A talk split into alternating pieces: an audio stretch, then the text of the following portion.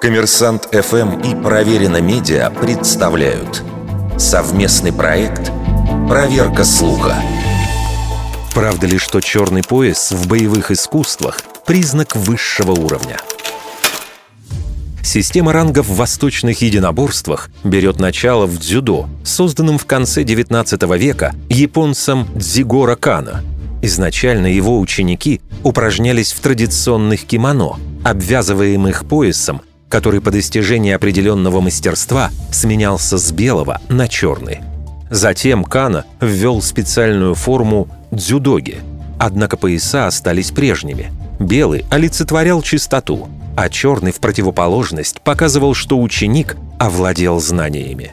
Через два десятка лет основатель дзюдо решился ввести дополнительные цвета для классификации черных поясов – тем временем в Европе уже будут активно использовать другие оттенки для дифференциации более низких рангов. А с развитием школ, направлений и даже видов самых разнообразных боевых искусств, не только японских, но и корейских, американских и европейских, стали формироваться разные цветовые схемы определения уровня мастерства.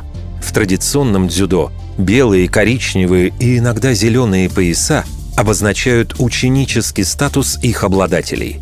Мастера же от шестого дана и выше получают красно-белые, а от девятого дана – красные. Но при этом все мастера, независимо от уровня, имеют право носить пояса черного цвета. Особенно часто это происходит на соревнованиях. Но путаница возникает от огромного количества школ и направлений боевых искусств. Своя система цветов существует в разных стилях карате, в айкидо и в бразильской капоэйре, где белый пояс старше черного.